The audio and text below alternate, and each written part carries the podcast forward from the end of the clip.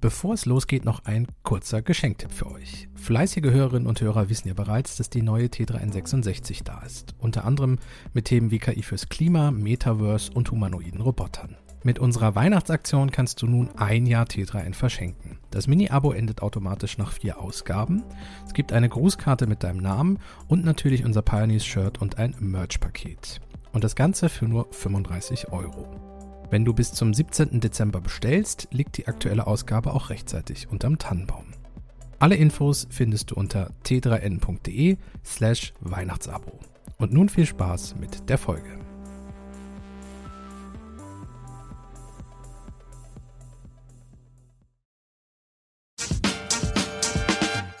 T3N Podcast, das wöchentliche Update für digitale Pioniere.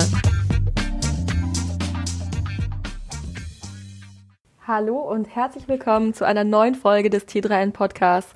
Ich bin Insa und ich bin Redakteurin für den Bereich Startups und digitale Wirtschaft und ich habe heute Elias Zimpudis zu Gast, den Deutschland-Geschäftsführer von Dr. Lieb. Elias, herzlich willkommen. Möchtest du dich einmal kurz vorstellen? Gerne. Erstmal vielen Dank, dass ich dabei sein darf. Ich freue mich wahnsinnig. Ja, wir freuen uns und, auch. Äh, grüße natürlich dich und die Hörerschaft. Äh, bin sehr gespannt und stelle mich gerne kurz vor. Elias Zimbul ist mein Name, wie du schon gesagt hast. Name aus dem Griechischen, aber gebürtiger Westfale, dort auch aufgewachsen. Ich bin 44 Jahre alt, ähm, der Dr. Lipp Geschäftsführer, wie du schon gesagt hast. Das heißt, ich treibe das Dr. Lipp Geschäft in Deutschland voran. Bin von meiner Ausbildung her Mediziner und hatte einige Stationen, bevor ich dann final im E-Health-Business gelandet bin. Spannend. Ähm, dazu habe ich auf jeden Fall auch gleich eine Frage noch dabei. Aber erstmal, ich habe bei Dr. Lieb gesehen, man kann bei euch ja auch Corona-Impfungen buchen. Erstimpfungen, Zweitimpfungen und Boosterimpfungen. Und ich habe mal geguckt, ähm, ich hatte theoretisch jetzt morgen direkt eine Impfung bekommen. Ganz cool. Das sind Good News. Das sind ja. Good News, was du sagst. Genau, morgen hatte ich meinen Booster bekommen können. Ich habe meine, ähm, meinen Boostertermin jetzt für nächsten Montag, deswegen habe ich es nicht gebucht. Aber ähm, für alle auch HörerInnen, die zuhören, ähm, kann man super easy eine Corona-Impfung buchen. Ähm, bist du denn selbst schon geboostert? Geboostert noch nicht. Äh, mein Termin ist wahrscheinlich an einem Samstag. Da sieht man auch, äh, wie die Kolleginnen und Kollegen momentan Gas geben und sich wirklich anstrengen, uns alle äh, zu unterstützen und vor Corona zu schützen. Bin ich sehr stolz ja. und sehr happy, ähm, dass wir diese Möglichkeiten hier haben. Wir haben ja auch vor kurzem was dazu veröffentlicht, wie viel extra Stunden das Gesundheitspersonal mhm. gerade leistet. Und ähm, doppelt gebucht, äh, doppelt gebucht, doppelt geimpft, ja. Eine Boosterimpfung kommt jetzt in den nächsten Tagen. Ja, ja. Ja, da hast du recht, das habe ich auch gesehen, ähm, dass es auch Termine Samstagabend um 8 ja. oder so gab. Also ja. wirklich verrückt. Also da muss man wirklich einmal Shoutout an, an alle Ärzte und Ärztinnen. Also das ist wirklich auch keine Selbstverständlichkeit, diese Überstunden. Also ähm, Absolut. große Absolut. Leistung, was da vollbracht wird. Ja, ähm, was wir da auch sehen und, und äh, was das Gesundheitspersonal da vollbringt über die letzten, mittlerweile sind es ja schon sehr viele Monate, ist äh, immer wieder Respekt und ja, mhm. schreit nach Support, Unterstützung ja. ähm, und allem, was man auch tun kann, um dort im System zu unterstützen. Absolut, absolut. Ähm, du hattest ja schon erwähnt, du bist ähm, Arzt, aber jetzt der Geschäftsführer von Dr. Lieb. Wie kam es denn dazu, dass du quasi die Fronten gewechselt hast und aus der Medizin in die Wirtschaft quasi gegangen bist? Muss ein wenig lachen, weil du sagst, die Fronten gewechselt. Das klingt, als ob man sich genau auf die andere Seite stellt. Ich weiß natürlich genau, was du meinst. Ähm, wie viel Zeit haben wir? Dann kann ich dir das in mehreren Stunden erklären. War nur Spaß. Also ähm, äh, letzten Endes bin ich der Medizin immer treu geblieben bis zum heutigen Tag. Und, und das, glaube ich, zieht sich so als roter Faden durch. Ich habe äh, Medizin studiert, ich habe dann, wie gesagt, praktiziert. Ich war Radiologe an der Uniklinik in Köln, das heißt mhm. auch in einem großen Krankenhaus, wo sehr viel los war, wo man sehr intensiv gearbeitet hat und äh, wo man natürlich den Anspruch hatte, beste Patientenversorgung der Welt ähm, an die Frau und an den Mann zu bringen. Und habe da aber auch gemerkt, naja, Gesundheitswesen besteht jetzt nicht nur aus dem Studium der Medizin oder ideale Behandlung besteht jetzt nicht nur daraus, dass ich perfekt auswendig gelernt habe und jetzt weiß, was ich tun muss, sondern es gibt Prozesse, es gibt Dinge, die um das klassische Dasein herum noch verbessert werden können und Medizin ist auch ein Business ähm, und ist auch eine Struktur und hat auch mit einer Selbstverwaltung zu tun in Deutschland. Da gibt es mhm. ganz viele Akteure und das fand ich interessant. Das fand ich sehr interessant und dann gab es so, eine, so einen intellektuellen Anreiz, dass ich gesagt habe, ich mache mal für ein Jahr was anderes. Mhm. Ja, ich finde das toll hier in der Klinik. Ich äh, liebe das, was ich tue, aber ich mache mal für ein Jahr was anderes. Bin dann in die Unternehmensberatung gegangen, weil ich da das Gefühl hatte, ich kriege ein breites neues Bild über das, was ich eigentlich tue. Das war auch so. Es ist nur nicht bei dem Jahr geblieben. Ich hatte dann die Möglichkeit, äh, Projekte für Krankenhäuser zu machen, aber aus einer anderen Perspektive, manchmal aus einer strategischen, manchmal aus einer kaufmännischen und dann aber auch für Krankenkassen oder für Medtech-Unternehmen oder Pharmaunternehmen und äh, fand das wahnsinnig interessant und der Punkt, der mich am meisten umgetrieben hat, war trotzdem, wie kann man Prozesse im Gesundheitssystem im weitesten Sinne, wie kann man das besser machen? Mhm. Wie kann man das noch besser gestalten und fand das dann auch auf der Business-Seite ähm, wirklich interessant, war da noch bei einem DAX-Konzern, ähm, habe dort aber auch ausschließlich mich um Gesundheitswirtschaft oder sogar Patientenbetreuung und Patientenbehandlung gekümmert äh, und bin dann äh, zu Dr. Lipp gekommen im, im Jahre 2018, weil ich schon das Gefühl hatte, dass eHealth noch im Dornröschenschlaf war, aber dass es die richtige Lösung ist, mit Digitalisierung zu unterstützen. Nicht zu ersetzen, aber zu unterstützen. Und äh, so zieht sich diese, diese Idee der, des Supports in der Medizin, hm. der Prozessverbesserung, der Entlastung von den Dingen, die eigentlich wirklich Patientenversorgung sind, zieht sich so ein bisschen durch meinen Lebenslauf. Spannend. Ich finde vor allem auch super spannend, weil du sagst es jetzt so, als wäre das so ein einfacher Shift ähm, aus der Medizin, aus der Klinik in die Beratung. Aber also die Arbeitsweise ist ja eine komplett andere. Also wie war das für dich? Also hast du dann noch erstmal so einen PowerPoint-Crashkurs bekommen oder also wie war das in der Praxis? Weil, ja, also, ich, ich, ich, ich lache, äh, nicht weil die Frage irgendwie äh, schlecht ist oder absurd, sondern weil sie so korrekt ist und weil ich mich daran zurückerinnere. Ne? Die ersten Wochen äh, in der Beratung, die waren, wie du sagst, ich war auf einmal in einer komplett neuen Welt. Mhm. Da waren jetzt die meisten Leute, die dort waren, hatten natürlich Betriebswirtschaft studiert oder ja. Volkswirtschaft und haben MBAs gemacht. Und ich kam aus der Medizin und äh, zum Beispiel das schöne Programm Excel, was ja sehr viel benutzt wird äh, in der Beratung, das kannte ich, äh, weil ich da mal eine Einkaufsliste mit erstellt hatte und die dann farblich markiert hatte. Das war das höchste der Gefühle meiner Excel-Kenntnisse. Ich lache heute noch drüber. Und klar, musste ich viele Dinge musste ich neu lernen. Ja, ich musste PowerPoint lernen, ich musste ähm, Excel lernen, ich musste verstehen, wie man ganz strategisch und abstrakt denkt und nicht nur zu konkret in dem medizinischen Wissen, was ich mitgebracht hatte. Das hat aber äh, gut funktioniert, weil äh, ich erstens das Gefühl habe, dass die Unternehmensberatung, bei denen ich war, da sehr gut mit umgegangen sind, dass sie nicht nur Leute hatten, die jetzt aus der Betriebswirtschaft kamen, die waren darauf vorbereitet, dass sogenannte Exoten wie ich äh, da sind. Ich war nicht der einzige Mediziner, ja. es gibt jetzt nicht sehr viele, aber ich war trotzdem nicht der einzige. Und man lernt in der Medizin sehr schnell Dinge zu lernen und aufzufassen. Mhm. Das gehört einfach im Studium dazu. Die Fülle ist sehr dicht und sehr groß. Und ähm, final muss man ganz ehrlich sagen, es, es gibt ja keinen Trick, es gibt nur Spaß. Entweder das macht dir Spaß oder das macht dir keinen Spaß. Und ich habe relativ schnell gemerkt, hey cool, hier ist mal was ganz anderes, was mich aber trotzdem reizt. Und dann mhm. habe ich mich da reingekniet. Also natürlich war es mit sehr viel Arbeit verbunden und ich habe es nur gemacht, weil ich es gerne machen wollte. Absolut. Bist du so ein Typ, der immer neue Challenges sucht und immer neue Herausforderungen? Ja, leider. ich, ich sage leider, weil äh, das natürlich auch dazu führt, dass man wirklich immer ganz viele Dinge parallel macht.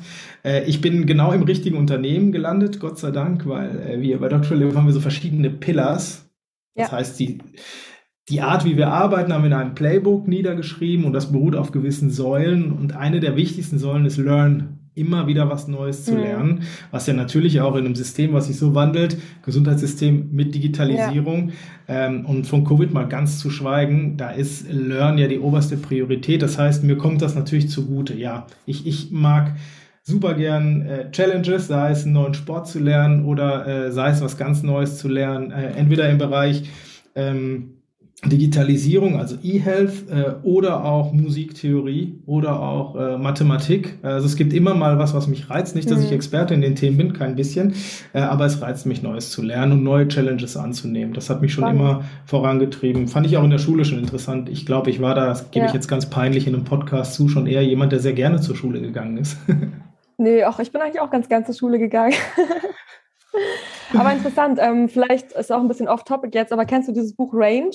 Das finde ich nämlich auch sehr ja, interessant. Fantastisch. Ja, genau. Ähm, vielleicht für die ZuhörerInnen kurz, da geht es nämlich darum, dass quasi auch verschiedene Disziplinen eigentlich dazu beitragen, dass man besser wird. Also auch bei SpitzensportlerInnen zum Beispiel ist es ganz oft, dass die vorher verschiedene Sportarten machen. Ich glaube im Schnitt zwei bis drei bis sie dann eigentlich zu dem Sport kommen, in dem sie am Ende wirklich Superstars werden und dass diese vorigen Sporterfahrungen eigentlich dazu beitragen, dass sie eben wirklich auch Glanzleistungen bringen können.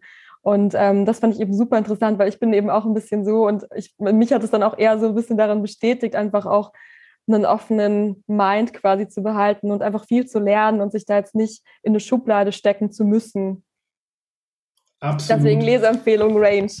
ganz, ganz großer Fan von dem Buch. Kann ich auch jedem weiterempfehlen. Schon äh, intern ans Leadership weitergeleitet und ich, äh, ich sehe das auch genauso wie du. Ich glaube, dass das auch eher der Geschwindigkeit entspricht, in der wir heutzutage sind. Ja, also Mastery ja. wird immer noch gefragt, also dieses tiefe Wissen. Ähm, zum Beispiel mhm. möchte ich bei einem Herzchirurgen, der mich hoffentlich nicht, aber vielleicht doch irgendwann mal operieren muss, da möchte ich schon eher Erfahrung und Tiefe als Breite. Mhm. Aber das sind auch ganz besondere Berufe, bei denen das gefragt wird.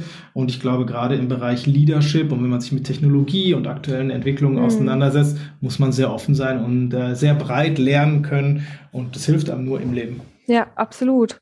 Was sind außer Learn noch eure anderen Pillars? Ha, Act. Ich fange mhm. mal mit dem an. Ähm, Act ist Lösung finden. Act mhm. bedeutet tun. Ähm, nicht tun, ohne nachzudenken, aber schnell tun, wenn man mhm. nachgedacht hat. Ja, wir überlegen uns, was wir ähm, tun können. Wir hören unseren äh, Kundinnen und Kunden immer sehr gut zu, was sie uns denn sagen, was sie brauchen, und dann implementieren wir schnell. Ja, mhm. und unsere Umsetzungsstärke ist schon was, was mir wahnsinnig Spaß macht. Ich bin eher so ein extrovertierter Typ, der sehr schlecht still sitzen kann und lange abwarten kann. Also Geduld ist nicht meine Stärke, im Positiven wie im Negativen. Und ähm, deswegen finde ich das Act sehr, sehr gut. Wir setzen schnell Dinge um. Ein weiterer Pillar ist Enjoy, den nenne ich auch schon äh, ganz, ganz früh. Äh, erstens, weil wir uns dann natürlich ähm, während der Covid-Pandemie ein bisschen umstellen mussten.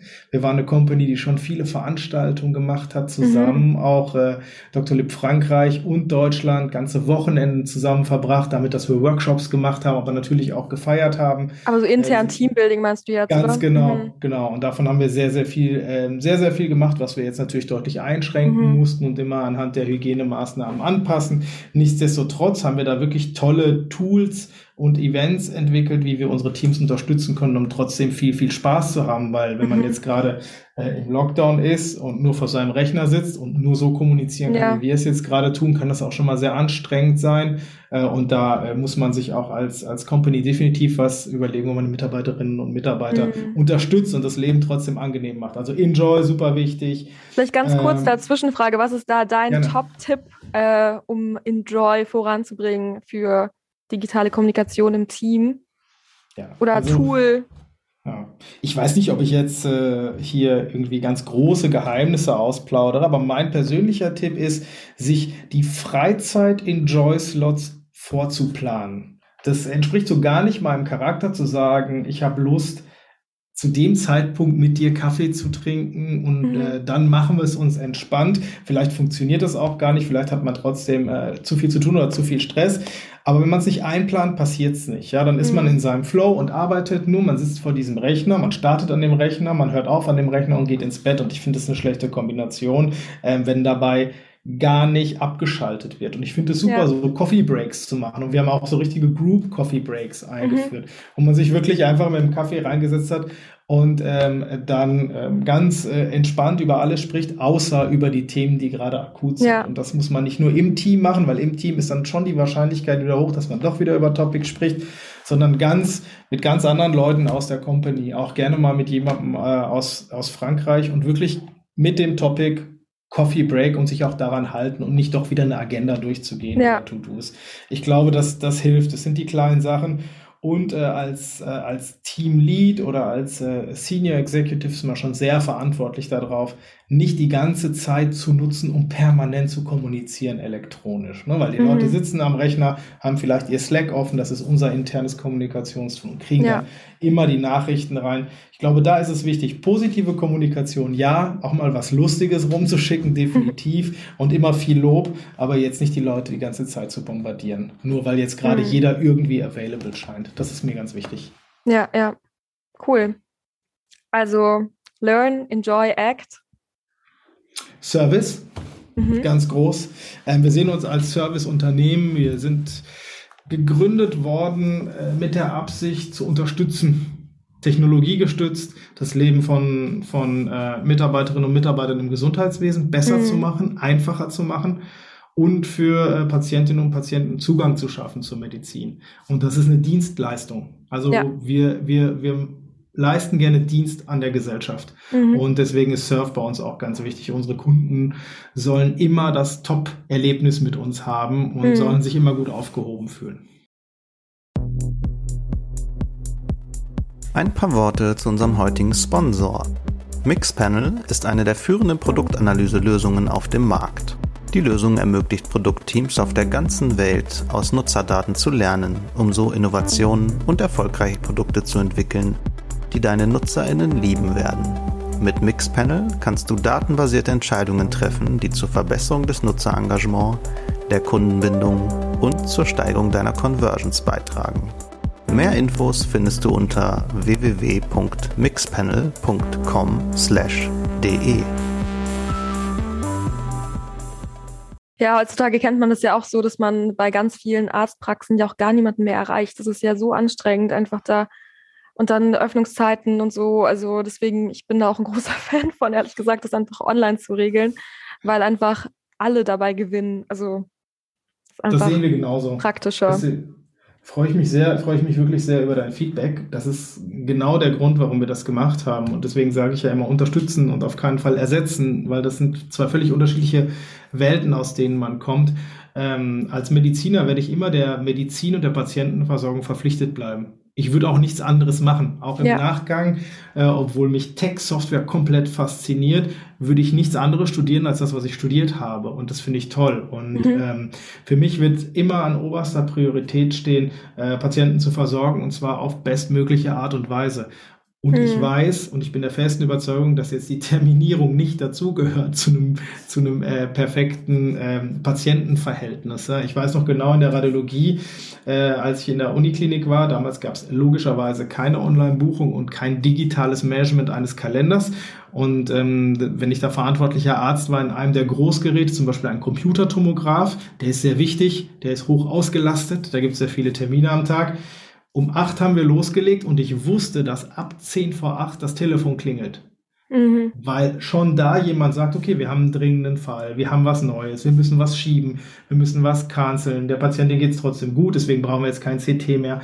All diese Dinge hat dann eine hoch ausgebildete MTRA gemacht. Das war eine Spitzenmitarbeiterin, die hätte wirklich viele gute Dinge für die Patientinnen und Patienten machen können und die hat quasi das Telefon behandelt. Mhm. Und ähm, das ist erstens wahnsinnig stressig, wenn man mal daneben sitzt und immer nur dieses Klingeln hört. Ja, ja, man kann total. sich das ja gar nicht vorstellen, wie das ist in der Praxis. Wir sind genervt auf der Patientenseite, weil wir keinen dran bekommen. Aber auf der anderen Seite sitzt jemand, diejenige oder derjenige hören permanent Klingeln in ihrem Ohr. Das ist einfach ja. äh, auch Psychoterror. Deswegen bin ich wirklich froh, dass es das, äh, dass man das mit der mit der Online-Buchung äh, genau wie du es gesagt hast für alle besser machen kann. Ja, ja, ähm, ja, spannend.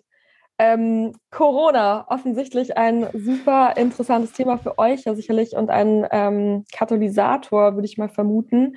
Erzähl doch mal, wie die Corona-Pandemie Dr. Lieb verändert hat und ähm, wie das für dich so war die letzten Monate. Mhm, das ist natürlich ähm, ja, ein großes, ist wirklich ein großes Thema. Es hat äh, äh uns alle verändert, glaube ich, also mhm. auch mich definitiv persönlich. Ähm, es ist etwas, was unerwartet kam, vor allen Dingen in dem Ausmaß. Ich glaube, jetzt eine Pandemie ist nicht komplett unerwartet. Wir kennen ja die Grippe und die ist auch manchmal mhm. schwerer und manchmal leichter. Äh, in dem Ausmaß ähm, ist es natürlich für uns alle erstmal herausfordernd, damit auch fertig zu werden und das zu verarbeiten und zu verstehen und ja. vielleicht auch die Ungewissheit zu haben, wie lange das dauert. Äh, aus, aus Dr. Lib Sicht gab es dann mal die interne und die externe Sicht. Ja, einmal die interne Sicht als Company.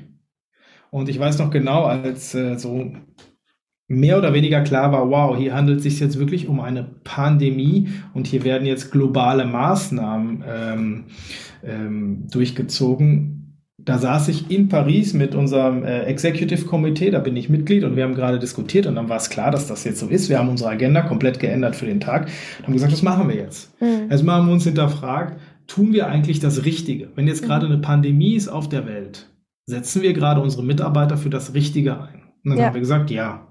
Gesundheitswesen ist so wichtig wie noch nie. Äh, da wird es jetzt wahrscheinlich auch äh, einschneidende Veränderungen geben. Deswegen denken wir, dass wir das Richtige tun. Tun wir das Richtige für unsere Mitarbeiter. Ja, das heißt, arbeiten wir eigentlich in sicheren Verhältnissen, sodass die sich gut fühlen. Das ist unser oberstes Prinzip. Und dann haben wir gesagt, okay, wir setzen alles auf Homeoffice. Gerade als es noch nicht ganz klar war, erste Welle, haben wir gesagt, okay, alle gehen ins Homeoffice und wir versuchen das so sicher wie möglich zu gestalten. Wir sind eine äh, Technologie-Company, wir sind es gewöhnt, auch Ländergrenzen äh, übergreifend dann per Zoom mhm. zu kommunizieren oder per Gmeet. Deswegen war das kein Problem. Und dann haben wir gesagt, okay, was kann man eigentlich Spezielles tun, um jetzt zu unterstützen?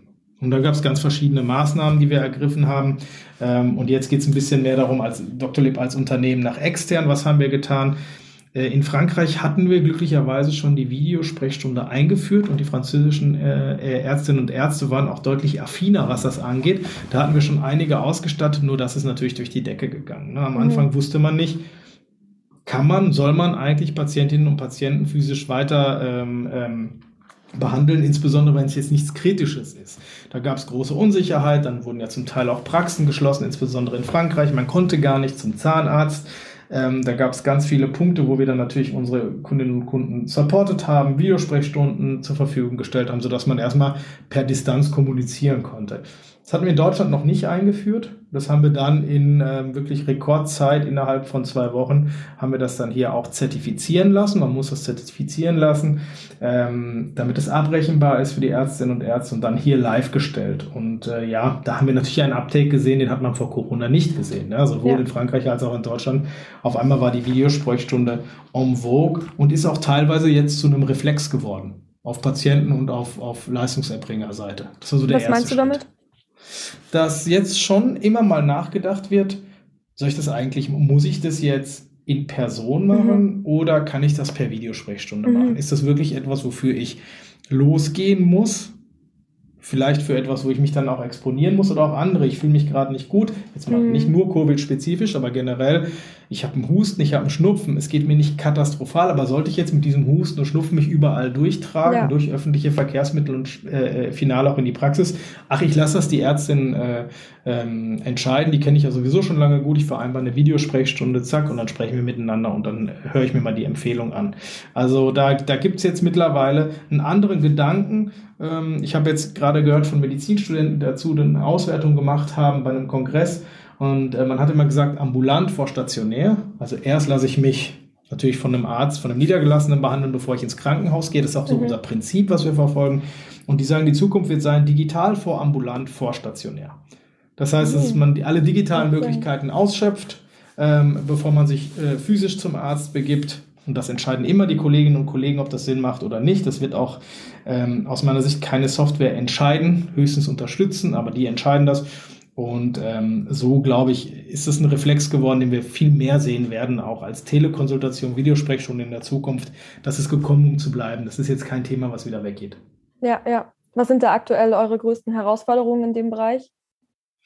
Ähm, wenn du dir dieses Thema Videosprechstunde anschaust, dann was wäre für dich die perfekte äh, Erfahrung als Nutzerin oder als Nutzer? Was du möchtest, ist äh, eine Videosprechstunde. Ähm, ey, am besten mit deiner Hausärztin, mit deinem Hausarzt, aber wenn gerade nicht verfügbar, vielleicht auch mit einem anderen Arzt. Da ist schon die Herausforderung, dass wenn äh, diese Ärztin oder dieser Arzt sich in dem gleichen Quartal nicht nochmal sieht, ähm, da eine andere Abrechnung hat. Das heißt, das lohnt sich auch nicht ganz so für die Ärzte, die Videosprechstunde. Ja? Mhm. Ähm, die Vergütung ist nicht ideal. Und dann wäre natürlich der perfekte Prozess, so wie, wie wir es auch gewöhnt sind heutzutage von so reibungslosen digitalen Prozessen, dass ich mir auch noch eine Verschreibung eventuell geben lasse, eine Krankschreibung und dass ich das dann alles digital bekomme. Zum ja. Beispiel mein, mein E-Rezept in vielleicht der Doctolib-App, vielleicht woanders, sofort mein E-Rezept habe und dann entweder online auch sofort mein Arzneimittel bestelle oder das mit einem QR-Code abhole bei der Apotheke. Das ist zwar jetzt das, was gerade umgesetzt werden soll, aber das ist noch lange nicht so reibungslos implementiert, dass das im All, dass das alltäglich so gemacht wird mhm. von Patientinnen und Patienten. Aber kann man das bei euch jetzt auch schon machen? Also E-Rezepte, ist das einer von euren Services? Das ist ein Service, der definitiv kommen wird. Momentan kann man das noch nicht machen, mhm. weil auch das äh, äh, E-Rezept noch nicht im vollen Rollout ist. Man hat das ja jetzt vielleicht in der Presse gehört. es gibt bisher nur, ich weiß gar nicht, was gesagt wurde, 20, nicht viel mehr E-Rezepte, die ausgestellt wurden. Also man ist da definitiv noch in der Testphase. Ja. Aber wenn sich das etabliert, natürlich. Ja, spannend. Interessant.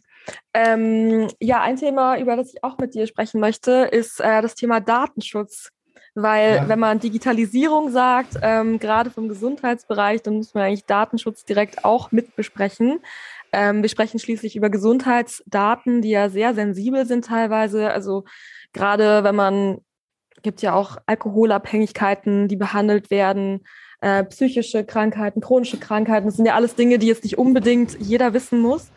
Und ähm, genau da ist ja ähm, auch eine Frage, beziehungsweise ich habe gelesen, ähm, dass es da auch schon einige Kritik gab in der Vergangenheit, zum Beispiel ähm, ziemlich genau vor einem Jahr äh, bei dem Chaos Communication Congress äh, wurde ja bekannt, äh, dass Metadaten auf äh, Dr. Lieb gehackt wurden.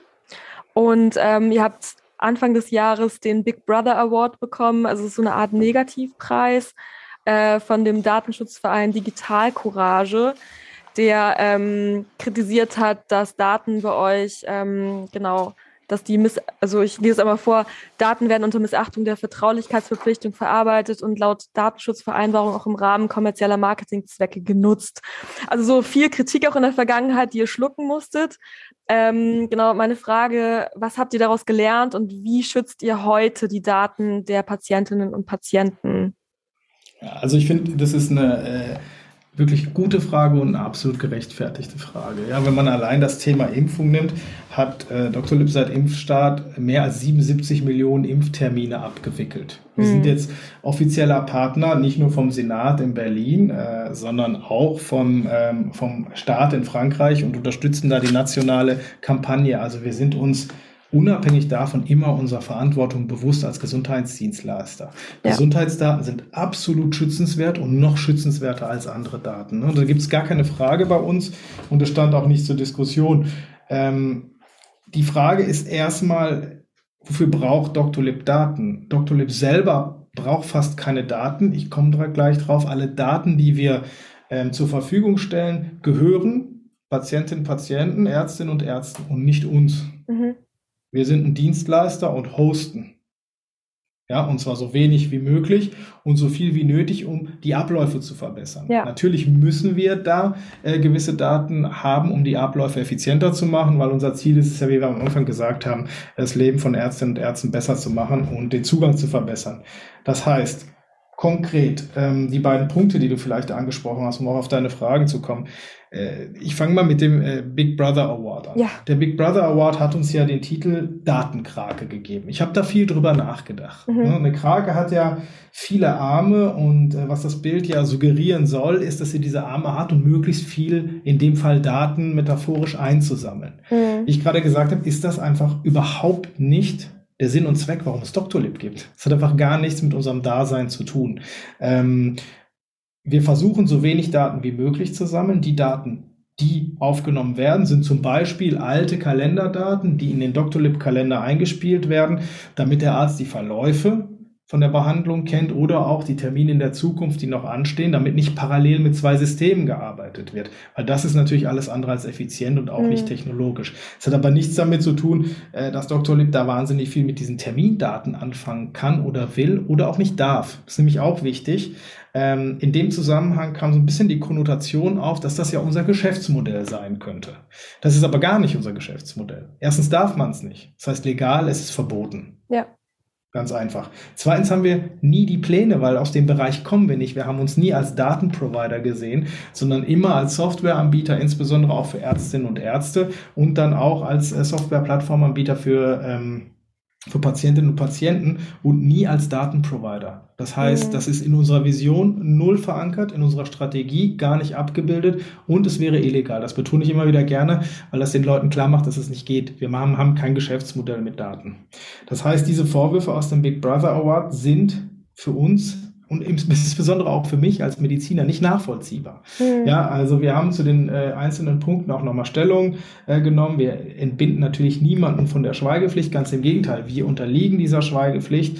Ähm, wir behandeln die Daten, die benutzt werden, mit höchster Vorsicht und mit höchster Sicherheit.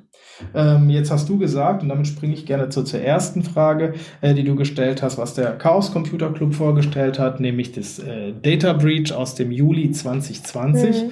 Das ist etwas, was bekannt ist und von uns auch sehr deutlich kommuniziert wurde. Ja. Also was ist damals passiert? Damals gab es einen Hackerangriff auf Dr. Lib. Ja, so wie wir es wissen momentan, äh, die nehmen exponentiell zu. Es findet auf alle Companies statt und hat auch auf Dr. Lib stattgefunden. Ähm, das ist etwas, was natürlich schlecht ist. Was ist das Gute daran? Das Gute ist daran, dass dieser Hackerangriff selbst detektiert wurde. Das heißt, uns hat niemand Bescheid gegeben, ganz im Gegenteil. Aber wir haben bemerkt, unsere Systeme haben bemerkt, hey, da fließen Daten mhm. ab und hat, haben das so schnell wie möglich gestoppt, innerhalb weniger Stunden. Das heißt, dort sind aus Deutschland 42 Metadatensätze, wie du sie gerade genannt hast. Das heißt, ähm, Anschrift und Besuchsgrund sind abhandengekommen. 42. All diese ja. betroffenen Ärztinnen und Ärzte, die habe ich selber angerufen und habe denen das mitgeteilt, sodass sie die informieren können. Und wir haben sofort, weil wir da auch automatisierte Prozesse haben und es auch rechtliche Vorgaben gibt, informiert. Mhm. Ja, bei allen notwendigen Behörden, bei der Polizei und haben das auch öffentlich bekannt gegeben. Das heißt, das ist jetzt auch gar nichts, was geheim gehalten wurde. Ja, das habe ich ähm, auch gelesen, genau. Genau, also wir haben äh, da natürlich äh, äh, ganz klar gemacht, dass A, das ist passiert äh, und haben auch den Umfang ähm, natürlich völlig klar kommuniziert. Wichtig ist, weil du, was du gefragt hast, was habt ihr daraus gelernt? Das finde ich eine super Frage. Erstmal, jetzt ganz prozessual, wir haben natürlich dieses Leak damals sofort identifiziert und geschlossen und das kann in der nicht nochmal auftreten, weil wir da natürlich jetzt Maßnahmen haben. Ja. Ähm, wir haben aber vorher schon ganz viel gemacht. Ne? Wir haben schon immer mit Penetrationstests gearbeitet, das heißt immer versucht, unsere eigenen Systeme hacken zu lassen. Da gibt es Companies, denen bezahlt man da Geld für und dann sagen die, okay, wir finden schon Schwachstellen bei euch.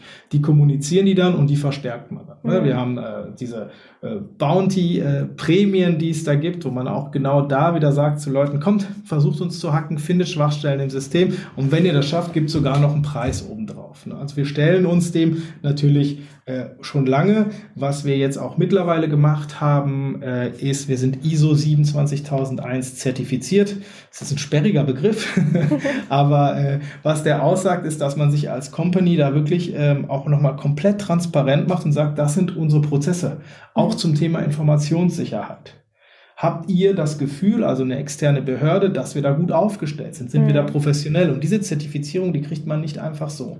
Ja, also es ist wirklich äh, etwas, wo man sehr lange auf Herz und Nieren geprüft wird. Wir sind mit allen Behörden im Austausch, die relevant sind im Bereich ähm, Datensicherheit und äh, haben natürlich noch mehrere andere Zertifizierungen und werden hier immer versuchen, absolut auf höchstem Niveau zu arbeiten. Das ist mit unseren Verschlüsselungstechniken heute schon der Fall, aber sowas entwickelt sich und wir haben Teams, die nichts anderes machen, als permanent zu schauen, ob wir da ähm, auf der Höhe der Zeit sind. Mhm. Aber Datenschutz hat bei uns oberste Priorität und ich spreche da sehr gerne drüber, jederzeit.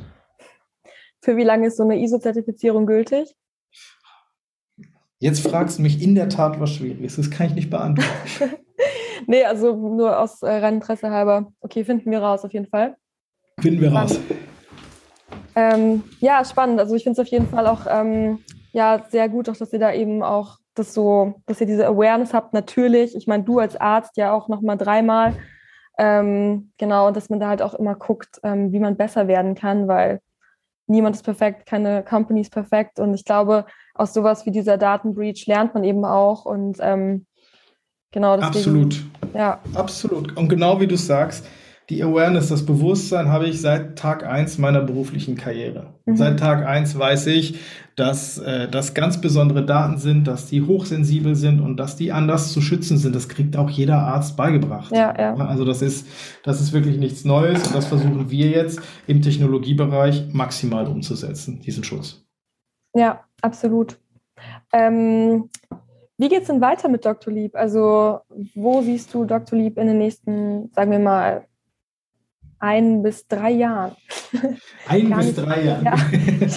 Ich überlege immer den Zeitraum, manchmal sind es zwei bis fünf, aber ich sage jetzt mal ein bis drei Jahre, weil ähm, nächstes Jahr wird sich ja auch viel verändern, weil hoffentlich ja. ja endlich die Pandemie vorbei ist.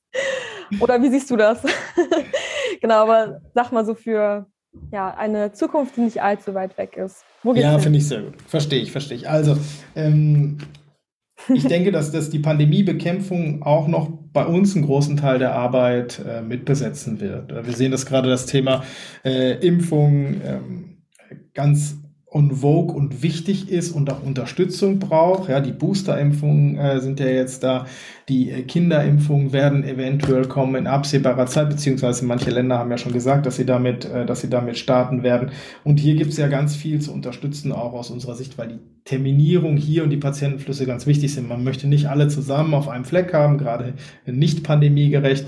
Man möchte die richtigen Abstände einhalten und es ist natürlich immer kompliziert, dann genau zu schauen, wann ist eigentlich der nächste Termin, was ist der Abstand zwischen zwei Impfungen, wenn es denn jetzt eine neue sein sollte oder eine erste Impfung. Und all das kann man sehr toll ähm, bei uns abbilden und deswegen sehen wir schon, dass sich die, die Booster-Impfungen haben sich verzehnfacht im November im Vergleich zum Oktober, ähm, aber auch die, die ersten Zweitimpfungen haben sich nochmal verdoppelt. Also da tut sich ganz viel und das wird uns jetzt auch erstmal beschäftigt halten. Es gibt jetzt viele Krankenhäuser, die anfragen, ob wir unterstützen können äh, und, und auch Impfcenter, die speziell, speziell und jetzt individuell aufmachen, nur um äh, mhm. in der Pandemie zu unterstützen. Also da gibt es erstmal viel zu tun. Nichtsdestotrotz gibt es natürlich andere Tendenzen. Ähm, Eins davon ist der Bereich Krankenhaus. Da hat äh, der Bund ähm, äh, meiner Meinung nach was wirklich richtig Gutes gemacht. Und zwar haben wir hier in Deutschland einen Zukunftsfonds aufgesetzt. Mhm. Was ist das Problem der Krankenhäuser? Für Leute, die sich vielleicht nicht jeden Tag damit beschäftigen. Krankenhäuser hatten schon immer gute Ideen, was man machen kann auch beim Bereich Digitalisierung, aber hatten einen ziemlichen Investitionsstau. Da haben auch einfach Gelder gefehlt, damit man sagt, ja, wir machen jetzt mal eine schöne Digitalstrategie. Das hat dazu geführt, dass wir ziemlich weit unten sind bei der Digitalisierung unserer Krankenhäuser und da in keiner Studie der Welt gut abgeschnitten haben. Ja. So, jetzt ist ein Fonds aufgesetzt worden. Er wird vom Bund und zum Teil auch von den Ländern getragen, über 4,3 Milliarden. Und ich finde, mhm. das ist ja schon mal eine ordentliche Summe. Ja. Und äh, das soll wirklich nur für Digitalisierung eingesetzt mhm. werden. Da gibt es konkrete Beschreibungen, das hat ja immer sehr technische Namen bei uns in Deutschland, sogenannte Fördertatbestände, für die das eingesetzt werden soll. Und ein Bereich da ist das Patientenportal. Das heißt Patientenportal im Verständnis von diesem äh, Krankenhaus-Zukunftsgesetz. Äh, da geht es eigentlich darum, die Patientenreise von Anfang an digital mitzubegleiten. Und zwar bis hin zur Entlassung und auch idealerweise einen Link zu schaffen zu den niedergelassenen Ärzten, die vielleicht die Patientin entweder ins Krankenhaus geschickt haben oder nachher wieder aufgenommen haben. Mhm. Und da unterstützen wir, das haben wir schon immer gemacht. Und da ist äh, Dr. Lib natürlich ein super Tool. Wir schaffen die Vernetzung zu den niedergelassenen äh, Ärztinnen und Ärzten auf technologische Art und Weise. Wir haben schon immer den Weg rein ins Krankenhaus mit begleitet. Es arbeiten auch heute schon mehr als 100 Krankenhäuser mit Dr. Lib in Deutschland. Und jetzt werden wir das noch ein bisschen ausweiten auf den Patientenweg innerhalb des Krankenhauses. Man wird Informationen bekommen, man wird seine Termine sehen, Fragebögen. Es wird mehr Austausch von Dokumentation geben zwischen Krankenhaus und Patient, so dass, glaube ich, diese diese Wissensasymmetrie, die man immer hatte als Patientin und Patient, deutlich einfacher wird in Zukunft. Mhm. Ja, weil man muss sich das so vorstellen, das Gesundheitssystem weiß immer mehr als ich, sage ich jetzt einfach mal ganz banal. Ich komme da rein und das ist eigentlich eine Blackbox, außer ich komme selber aus der Medizin äh, oder habe das äh, irgendwie Mediziner in meiner ähm, näheren Umgebung. Und ich finde schon, dass das Krankenhaus-Zukunftsgesetz wirklich dazu beiträgt, die Patient Journey, wie die Amerikaner immer sagen, ein bisschen transparenter für die Patientin zu machen. Und auf der, ja. auf der Gesundheitsseite ist es so, dass jetzt der stationäre Sektor, so nennen wir ja die Krankenhäuser, und der ambulante Sektor, also die Praxen und MVZs, die reden nicht genug miteinander. Mhm. Da ist nicht genug Kommunikation und Information. Ich komme ins Krankenhaus und dann weiß ich gar nicht, was hatte ich eigentlich mal. Äh, dann werde ich gefragt als Patient, gut, ich habe mir mal im Jahr 2002 das Bein gebrochen. Mhm. Wenn du mhm. mir jetzt sagst, kannst du mir ein Röntgenbilder zeigen, mhm. kann ich nicht, weil ich weiß auch gar nicht, wo die sind. Das heißt, was wird jetzt im Zweifel passieren? Wir würden dieses Röntgenbild nochmal aufnehmen, was eigentlich nicht sein darf. Und all diese Informationsflüsse und Medienbrüche, die sollen auch durch diese 360-Grad-Begleitung äh, sollen die behoben werden. Und mhm. äh, das finde ich eine super Initiative und da werden wir äh, sehr viel äh, Zeit und auch Geld investieren, um da die Krankenhäuser zu unterstützen. Also gibt es eine bessere Customer Journey quasi genau und auch das. eine bessere Nachbetreuung. Was ich auch Absolut. super finde, weil im Endeffekt ist es ja oft so, man wird aus dem Krankenhaus entlassen und dann ciao.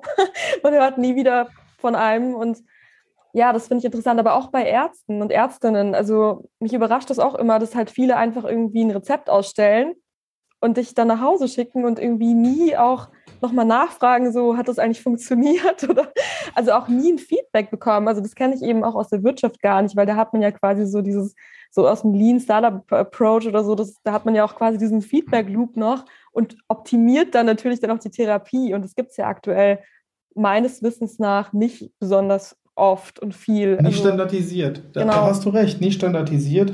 Und da werden wir uns äh, hinentwickeln und auch hinentwickeln müssen. Es ist genau wie du sagst, äh, da haben auch zu Recht äh, Patientinnen und Patienten anderen Informationsbedarf als früher mhm. und möchten auch aufgeklärt sein ja. und möchten auch äh, da ein bisschen mehr begleitet werden was dem Gesundheitssystem auch nur hilft. Äh, die Ärztinnen und Ärzte wollen ja auch Patientinnen, äh, die aufgeklärt sind, die das selber vorantreiben, auch ihre Entscheidungen treffen. Und ähm, das ist, um wieder an den Anfang zurückzukommen, das ist ein Win-Win-Win, genau wie du es gesagt hast. Jeder ja. gewinnt hier, wenn wir das technologisch begleiten. Ja. Cool. Letzte Frage. Hast du noch einen Wunsch für die Politik? Ich meine, du hast ja schon gesagt, du freust dich über den Zukunftsfonds, aber vielleicht hast du da noch eine, einen Aufruf, einen Wunsch, was ich mir wirklich wünschen würde, ist, dass dieser Zukunftsfonds ausgeweitet wird, weil wir jetzt sehen, wie auf einmal Digitalstrategien entweder sich weiterentwickeln, die lagen schon in der Schublade und jetzt nimmt man die nochmal raus und überlegt sich genau, was man machen möchte, oder auch entwickelt werden, weil man sagt, okay, ich entwickle jetzt was und stecke da Arbeit rein, weil ich weiß, es passiert was, es tut sich was. Mhm. Und das könnte man durchaus auch nochmal auf die Praxen ausweiten. Ja, ich meine, das ist jetzt speziell für die Krankenhäuser, aber auch unsere Praxen könnten da Unterstützung gebrauchen. Ja, und da bin ich großer Fan von, bei der Digitalisierung zu unterstützen. Digitalisierung kommt nicht von alleine. Wir haben nicht Ärztinnen und Ärzte, die keine Lust haben, digitaler zu werden. Überhaupt nicht. Ich glaube aber daran, dass wir unterstützen müssen und das muss äh, sowohl ähm, die Regierung, das Gesundheitsministerium, aber auch wir als Provider müssen dazu beitragen, dass Digitalisierung Spaß macht und nachher das Leben leichter macht. Und äh, da wünsche ich mir auch Unterstützung vom Staat. Jawohl. Jawohl, so ein gutes Schlusswort. Ja, super, Elias, vielen, vielen Dank für das spannende Gespräch. Ähm, war auf jeden Fall super interessant und ich bin gespannt, wie es weitergeht. Danke dir, Insa, hat super Spaß gemacht. Ja, mir auch. Dann bis also, bald. Danke dir. Ciao. T3N Podcast, das wöchentliche Update für digitale Pioniere.